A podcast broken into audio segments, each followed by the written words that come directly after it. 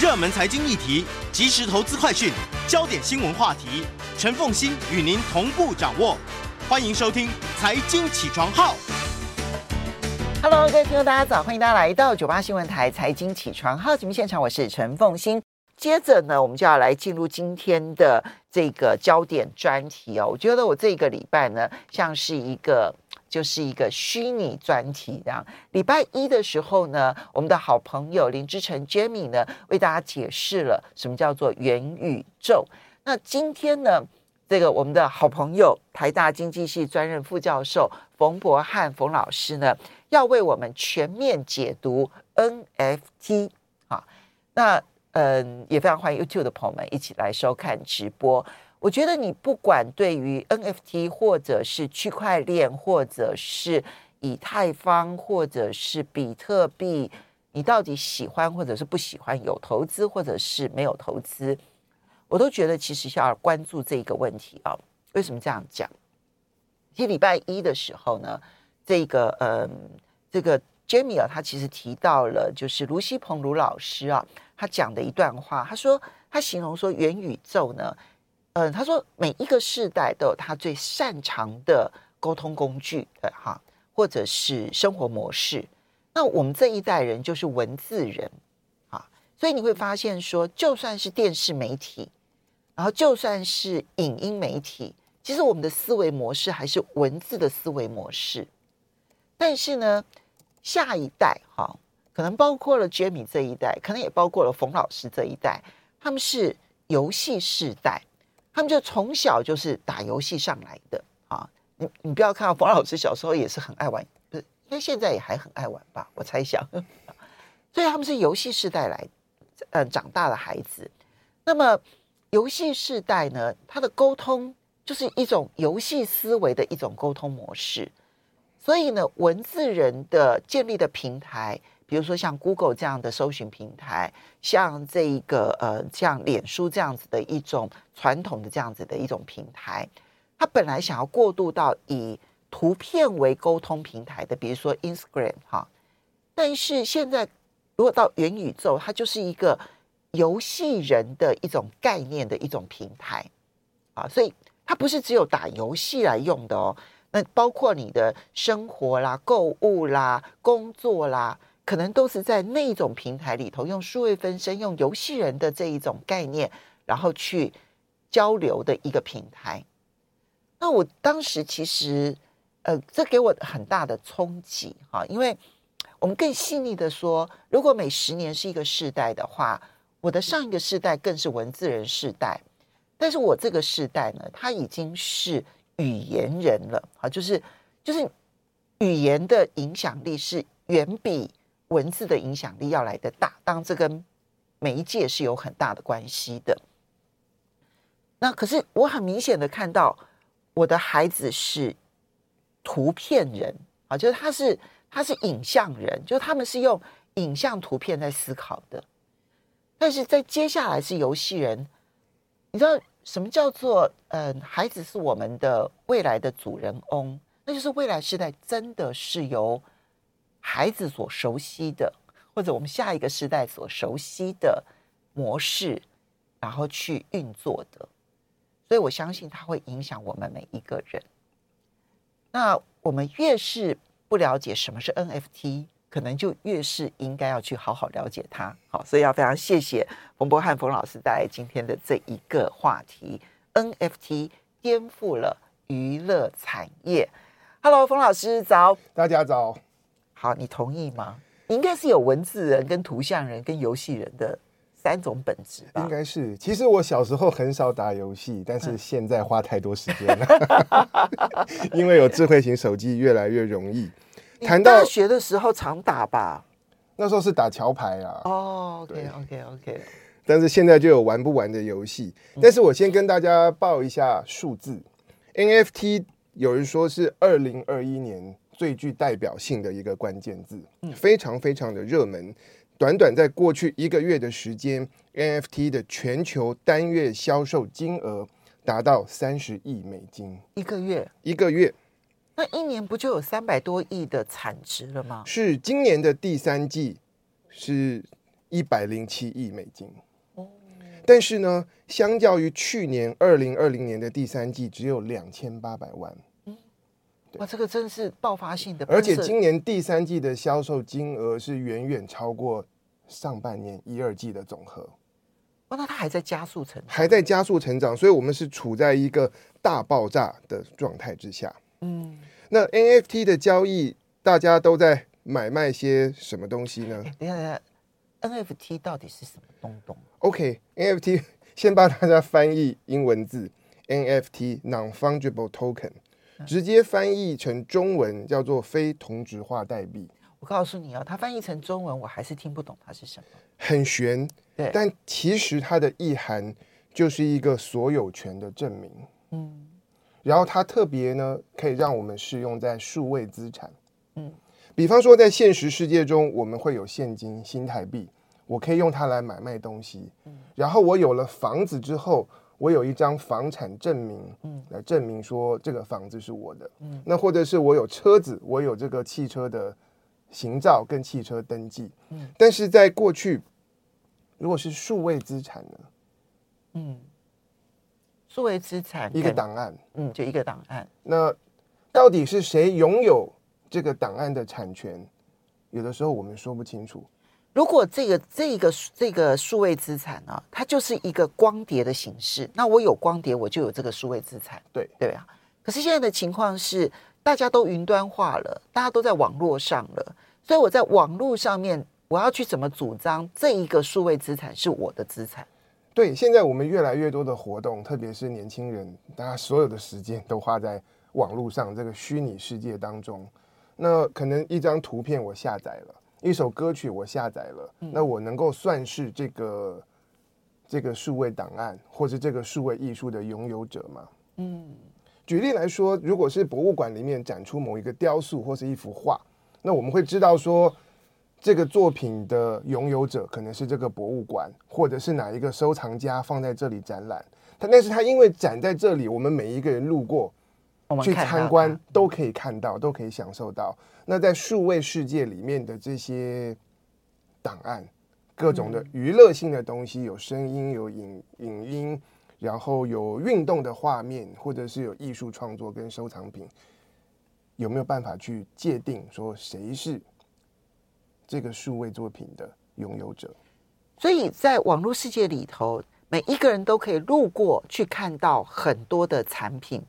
但是这个产品的拥有者是谁？怎么去证明谁拥有它？就每个人都可以看到它，是听到它，但是谁拥有它？在过去，这个东西很难证明，就觉得是公共财，就觉得是公共财，因为很难证明，它就没有一个明确定义，或者是难以执行它的产权，因此这些东西很难拿来成为一个交易的标的，也很难用它们来发展新的商业模式。嗯，但现在透过区块链的技术，然后这种分散式的账本，然后它又具有不可篡改的特性，这个是最重要的，因为不可篡改性。所以在区建立在区块链之上所发展出来的非同质化代币，就技术层面来讲，它其实就是一个编码，嗯，然后这个编码代表了某一个数位档案，嗯，那这然后在这个搭配的这个编码，我们可以记录。呃，它是从哪里产出的？然后它经过谁谁谁，嗯，在不同的人当中转手，这些东西都可以记录，而且不能篡改。这就有点像是，好，我们讲说，呃，在区块链上面，比特币哈，你交易每一块比特币从挖矿诞生的那一刻开始，它的每一次的交易，其实它的账本都是在。公领域当中是被看到的，对，所以他每一笔的交易都很清楚，是不可篡改。当然，这里面交易的人最后的那一个人是谁，在公共部簿本里头看不到，对不对？对，所以我可以证明是我拥有的，对，但是我不会被公开，对。但是当我们讲比特币或者是以太坊，它指的这个每一块的以。比特币它是相同的，对，然后它可以成为一些人相信比特币的人储存价值或者是交易的媒介，每一块比特币等等值，对它有点类比到我们这个钞票，现实世界中的这个货币或者是某种证券。嗯，但是这个 NFT 非同质化代币，那么这一个 NFT 这个编码，它指涉的可能就是某一个艺术家某一个数位作品的那个档案。它的非同质化就是单一的，就是单一的，对，所以它的效果可以类比到我们现实生活中的这些物品的产权证明，房地产产权证明。对对对，那在在过去，就是大家实体世界当中要建立这个产权的系统，我们已经行之有年了。因此，房子可以建造，可以买卖，可以转手。那可是，在过去这些数位档案。它在没有区块链技术的情况之下，大家不太知道怎么样去建这个体系，所以 NFT 的发展，这种非同质化代币，等于是让各种的数位档案变成数位资产，然后它是一个产权证明，然后可以记录一路上搭配这个产权的拥有者，他可以有哪些的权利义务，然后他经过怎么样一个转手的历程，都搭配记录下来。好。那因为这样子的特质，所以它实际上面交易的是哪一些内容？因为我们在实体世界里头，我们大概已经很习惯了，我们会觉得啊，汽车我拥有汽车，我汽车所有权，对不对？哈，然后呢，我拥有一个房子，然后不管这边是呃房屋的所有权证明，或者是土地的所有权证明，我这些或者甚至于是一幅画，对不对？哈，那我拥有这幅画的就是一个证明啊，就我有实体的证明。所以我在实体世界里头拥有这些证明，我们已经很习惯了。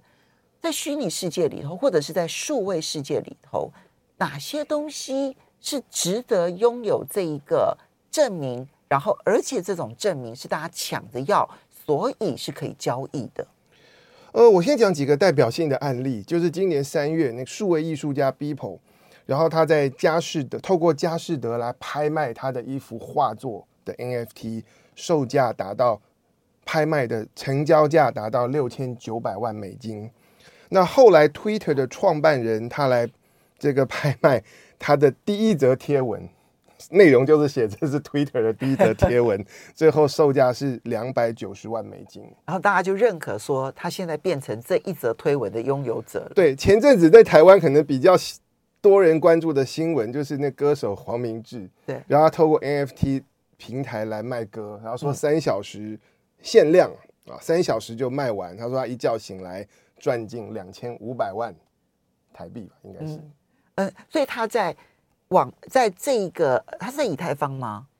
诶，不知道他哪个平台我不确定。所所以他在区块链上面，对，然后呢去卖他的歌，对，那每一个要去买他歌的人。所以我不是在网络上下载，然后嗯，就就就就结束。我我是要等于是有一点点竞标，然后买他这个歌的所有权。对，是这个歌的这个档案的所有权。但是等一下会跟大家聊到，其实没有买的人我们也听得到。对，或是 Beeple 的作品，我就连到他的 Instagram，我就可以看到全部了。这就是我觉得疑惑的地方。事实上，我们都看得到，我们也都听得到。那这个所有权的意义到底在哪里？对，等一下再跟大家聊。但刚才凤馨问到说，大概有哪些类别的东西会发行 NFT 交易？那我根据那个路透社到十月初的统计，那最大宗的类别叫做收藏品，也是数位收藏品。嗯那数量达到三十三万，嗯，台湾的媒体都是说三十三万美金，我认为是错误的，应该是三十三万件，OK，不然我们我们一个月的成交金额就是、三十亿，就是三十亿美金了，那不会说第一名的才三十三万美金，啊，三十三万件，我这是我的这是我的理解，我直接看这个外电。那艺术第二类呢，就是艺术品，艺术家来发行他们的作品。应该是七点六万件，嗯，然后第三名是公用品，那接下来有这个游戏，然后音乐跟体育，在体育的领域里面，可能大家会看 NBA 篮球赛的，他们有发行这个 NBA Top Shot，那个球呃就是球员卡，但是这种球员卡是影那个是影像的，它是影像式的，然后它记录了球赛当中的这个关键时刻。精彩瞬间，然后是动态的，对对，致命的一击，这样是。所以类别大概是这样。那在美国呢，也有这个这个产业调查的公司做统计，接受 NFT 最广大的族群其实是十五岁到二十九岁。你看吧。那是游戏时，我猜十四岁以下的会更喜欢，只是他们还没，他们，还没有足够的能力，对，还没有足够的能力。然后呢，这是六十岁以上的接受度相对很低。嗯，我可以想象得到，因为要光是搞懂就已经很难了。对，那就是从这些东西，等一下我们要跟大家聊，就是这些不同的，不管是收藏品啊，还是音乐、艺术、运动，其实都是娱乐。嗯，那为什么在娱乐产业大家特别拥抱它？能够发展出些什么新的商业模式？嗯，为什好？OK，我们就要来看说它到底有什么价值啊，值得大家就因为我既然路过经过都能看到听到，那为什么我还要去买下来这个产权呢？是呃，其实昨天正好就是昨天，美国的综艺杂志发了一篇文章。标题就是 NFT 颠覆娱乐产业，那我就跟大家分享目前在美国为主很常见的一些新的这种运作方式。第一个呢，我们那我们要稍微休息一下，等一下呢再回来告诉大家，就是这种运作方式它的背后每一个人所思维的逻辑到底是什么？马上回来。欢迎大家回到九八新闻台财经起床号节目现场，我是陈凤欣。在我们现场的是台大经济系专任副教授冯博翰冯老师。经济学不悬，我们来看 NFT 颠覆娱乐产业。好，那么刚刚提到了，就是在美国，那么现在 NFT 的运用，其实美国刚好他们有提出来几个运用的方向。为什么是在娱乐产业？也非常欢迎 YouTube 的朋友们一起来收看直播。好，那。对这个娱乐产业的价值，我觉得第一个就很立即。我刚才报了几个案例，就让这些艺术家跟创作者多了一个多了一笔新的收入来源，而且金额还不少。嗯，这是第一点。但第二点，我觉得更重要，它有可能改变这些艺术创作这些作品分润跟分发版税的方式。嗯，比方说我们拿画作好了，以前实体的画作。我画家，我还是一个年轻创作者，我还不知名，然后我的作品可能就用一个没有太贵的价格就卖出去，结果后来我的作品大家发现是杰作，然后在二手市场转卖，价格节节升高，嗯，之后的这个涨价都跟我原画家没有关系了，因为我在一开始可能已经用一个低价把我的作品卖出去，然后那时候跟我的经纪人或跟我的画廊已经做了分润。之后二手转卖跟原作没有关系，可是呢，现在很多的数位艺术创作，因为他用 NFT 的方式发行，然后我卖给谁，谁再转卖给谁，一路都是可以追踪跟记录，所以他们发展出来一个新的模式，每一次转卖，原作者都可以抽版税，所以原作者其实卖掉的是。嗯，大部分的所有权，但他保留了一部分的所有权，在每一次转卖的时候，我都要执行我的所有权，让你分润给我。对，这是这是一个分润。我可能一开始我是用，我现在都还是用美金来计价好了。嗯，那我一开始可能用一万元卖掉了我的这个艺术创作，然后之后买的人过过几年，我的画增值了，大家喜欢我的东西，那再从用这个第一任的买主再用十万元把它卖掉。在过去多的这个九万元我分不到，对，但是现在每一次成交的这个价格，我都可以抽一个固定的趴数，这可能是一开始我在发行 NFT 的时候会设定好的，所以它对年轻创作者尤其有利。如果它的未来是会成长、会大涨的话，其实他每一次的成长，他反而对未来越来越好。对，所以这是为什么我们看到那么多的艺术家要投入。因为他们本来辛辛苦苦的，但是现在现在他们可以分享到转卖或增值所带来的报酬。嗯，但是这件事情会带来一些本质性的改变。第一个本质性的改变是，这个创作者他们可以从他们创造出来的这个艺术或娱乐的价值里面分到更多，分到更多，他们的话语权等等的可能更大。第二个呢，是他透过 NFT，很多人觉得说，诶，我就可以直接。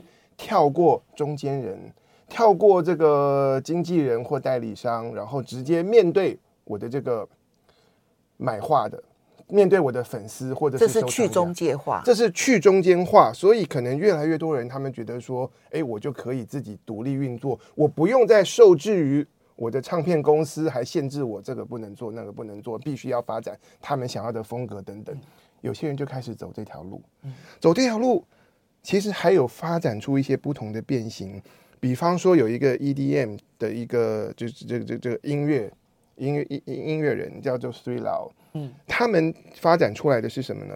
你就是粉丝买了 NFT，然后再转卖之后，粉丝也可以分润。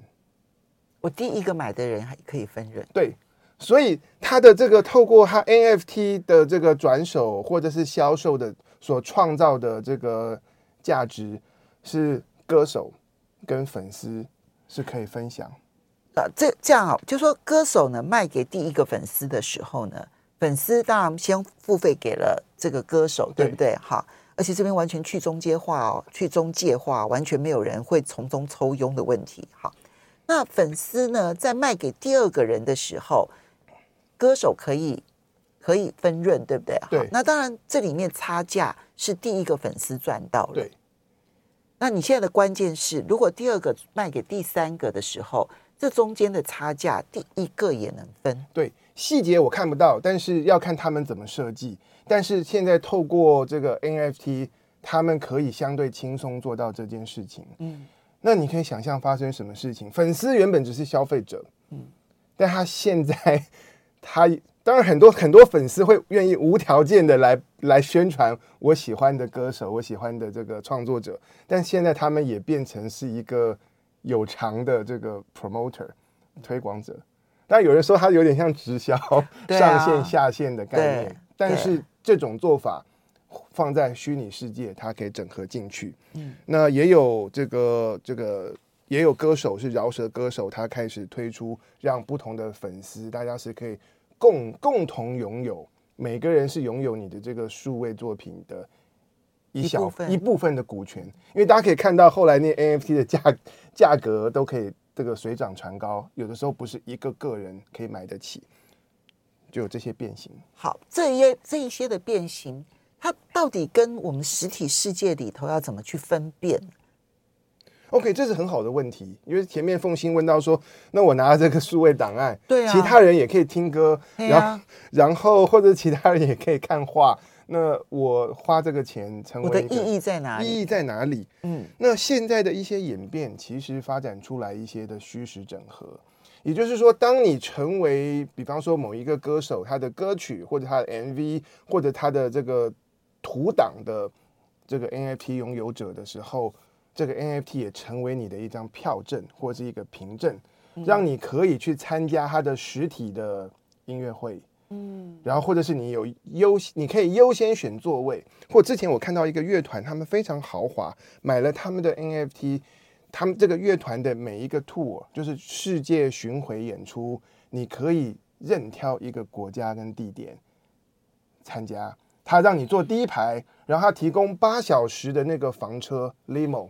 来接送，然后到了会场以后，你可以想使用这个后台的贵宾室。你这种如果是对于拥有全球型粉丝的这一种娱乐产业，哇，它的发展性就变很大。对，加入了虚实整合之后，我们就发现这个这个 NFT 它可以带来的想象是无穷无尽。你去想象周杰伦，对，如果他说我现在的新专辑。然后呢，我用 NFT 的方式发行。然后呢，你买了之后呢，我接下来要开的演唱会，然后你们就是特区的观众。是，哇，那个这个，因为他因为他的演唱会就是秒杀的啊。对，或者像五月天也是啊，五月天最近的那个演唱会也是秒杀的啊。对，所以这个 A 这个 NFT 的持有者，呃，讲的窄一点，你可以说他们是持有了这个演唱会的入场券。但是讲的更广义的话，他们变成一种新的身份。嗯，举例来说，过去多年，像是美国歌手 Taylor Swift，他其实年收入是上亿美金的。对，泰勒斯。他为了他的演唱会也是秒杀，但是会有很多黄牛票的公司买了以后再高价卖。Taylor Swift 为了要对抗这件事情，他其实他们发展出一些不同的做法，包括说被他算为是忠实粉丝的人可以优先购买等等。这样子的话可以过滤掉忠实粉丝不太会是黄牛，不太会要转卖，他可以做到这样事情来杜绝黄牛。但是你可以想象，在未来结合 NFT，它是一个更简易的一种一种粉丝身份认证等等。到底能怎么做？需要这个大家发挥各种的想象力。OK，所以说颠覆娱乐产业，你就会发现到说，包括了嗯流行音乐。是对不对？哈，就音乐产业，它的思考模式可能可以出现很多的可能性跟变化。对，当然并不是讲说它传统的娱乐产传统的这个嗯这个音乐产业呢不会再出现，不是这个意思，而是它多了很多可能性。然后影视的、体育的，因为过去体育我们可能想的都是代言啦，对不对？哈。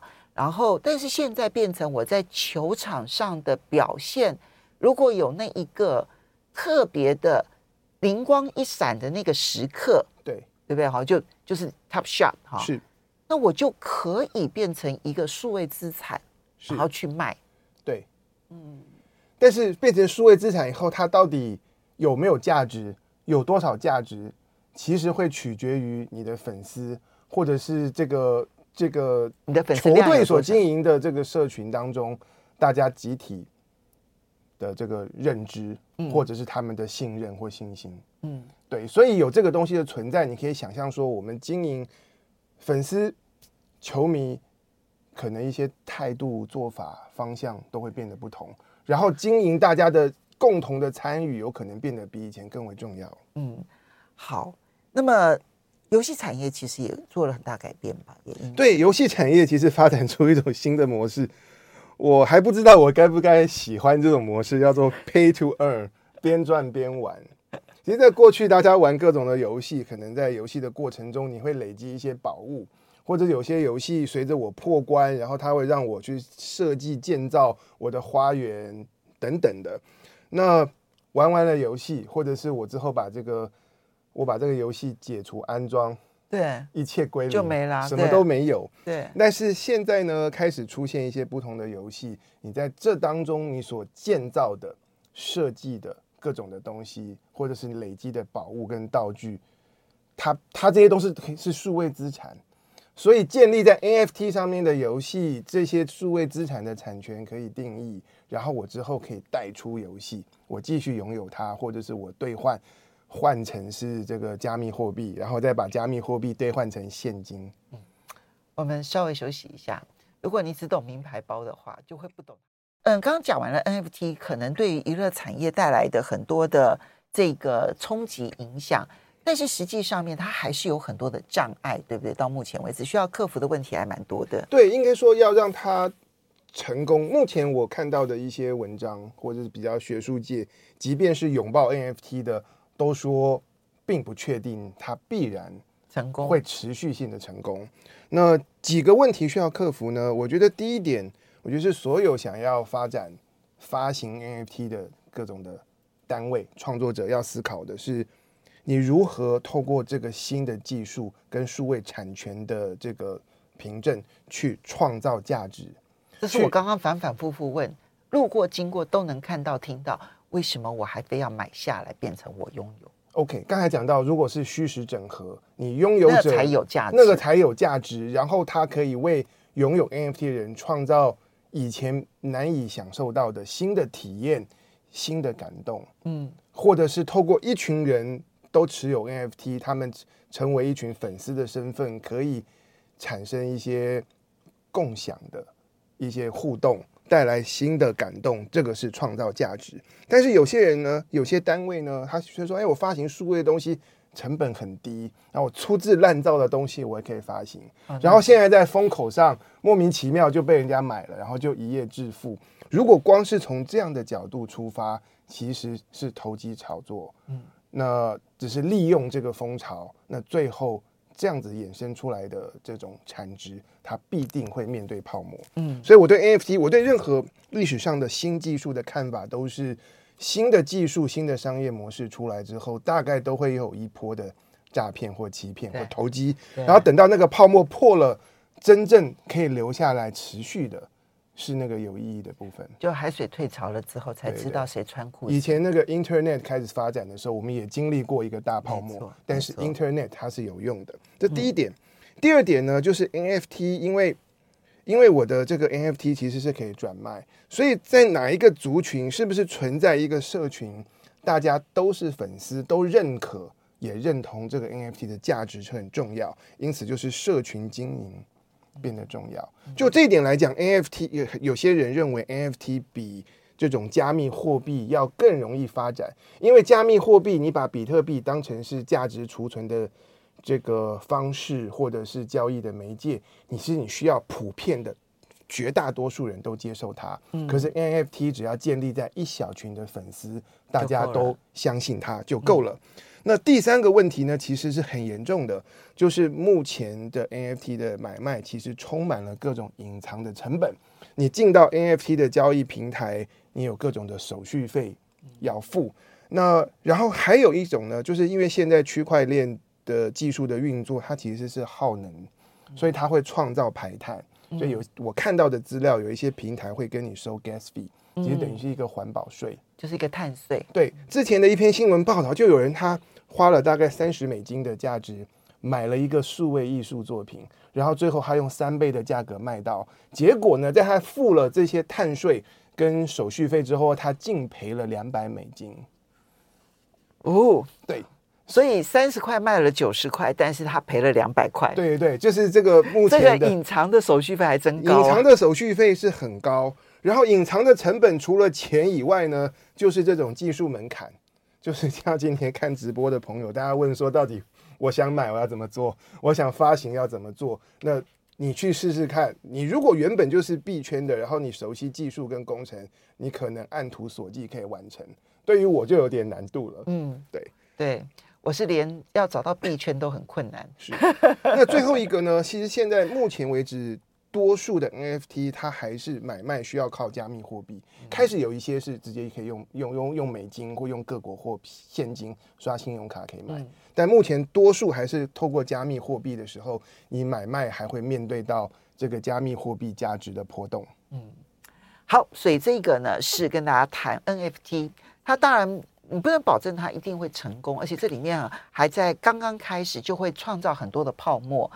那但是呢，这终究是一个很有可能的未来世代。我们先去理解它，我们就不会觉得来到我们面前的时候，我们觉得慌乱不知所措，对不对？哈。接下来呢，我们其实来看的是这个冯老师呢跟他的夫人啊怀关呢。那么怀关所这个写的《剑魂如初》，你们现在呢，经过了一年半吧？我听到了已经一年半的时间。因为我们一年出版一本，嗯，所以现在已经三年。不是，我是说，我是说，以要建立互动剧场这件事情，AR 剧场。哦，过去我们花了十五个月的时间，对，差不多做了一个台湾首创的一个全新突破，叫做 AR 剧场。嗯，也就是透过你的手机或者平板，嗯，看出去，在你面前的空桌面就会变成是一个小剧场。好，就像我们现在呢，在这个录音室里头有一个桌面，这个桌面其实最好越越干净越好。当然有东西也无所谓，因为它就是一个舞台。好，那接着呢，你就透过手机或者平板，然后我透过手机跟平板看过去。它就不是平的桌面，它就变成上面就开始有了有人在演。它有场景，它就变戏剧场景，然后可以三百六十度全视角观看，嗯，然后是演员真人演出，虚实整合。那你在看戏的过程，你仿佛就是导演，这个虚拟世界的事情正在发生，你可以自由选择观看的视角跟距离，然后可以随时改变。所以我拿着这个手机呢，我移动不同的地方，这样子。然后我看到的就是在发生的事情当中的不同的三百六十度各个角落的的演的状态。对，之前呃两个礼拜前我们在那个 TCCF 未来内容展展出，这个展比较是 To B 的性质。嗯，然后五天的时间，我接待了大概五六十位贵宾，陪着他们看。嗯，就发现好惊讶哦，因为我以为。我因为我我是这个 AR 剧场的监制，我以为我是最了解这个剧情跟这里这个这个场景的人，但是我透过朋友操作 iPad 跟手机，我看到了很多全新的视角，所以变成每一个人你可以选择自己的观点如何来看戏剧。那可是问题是，这个戏剧里头其实是有真人演出的，这是真人演出，这是技术的门槛，也是我们所做的一个突破。但是要相比的是，大家平常看电视剧或者看电影。观看的角度跟距离是导演为你设计好的，导演只让你看到局部，你就没有办法看到全面。导演让你看正面，你就看不到后面。对对，但是我们这个透过这个 AR 剧场，仿佛就是虚拟世界的故事在你眼前活生生的上演，而且你可以自由选择要从哪个角度看它。嗯，这里面除了透过这个嗯手机或者是平板之外，我我不能用那种戴那种虚拟眼镜的方式。其实也可以，但是有些人。他不习惯戴眼镜，然后透过这样的呈现方式，我们也想要传达一个很重要的讯息，其实内容才是关键。嗯，那当你有好的内容的时候，你用不同的载具，你用眼镜或者是用手机或用平板都可以看，重要的是内容。这算不算戏剧的元宇宙啊？对，而且我们的最大的特别之处是，这 我们是有完整的剧情。OK，拜拜。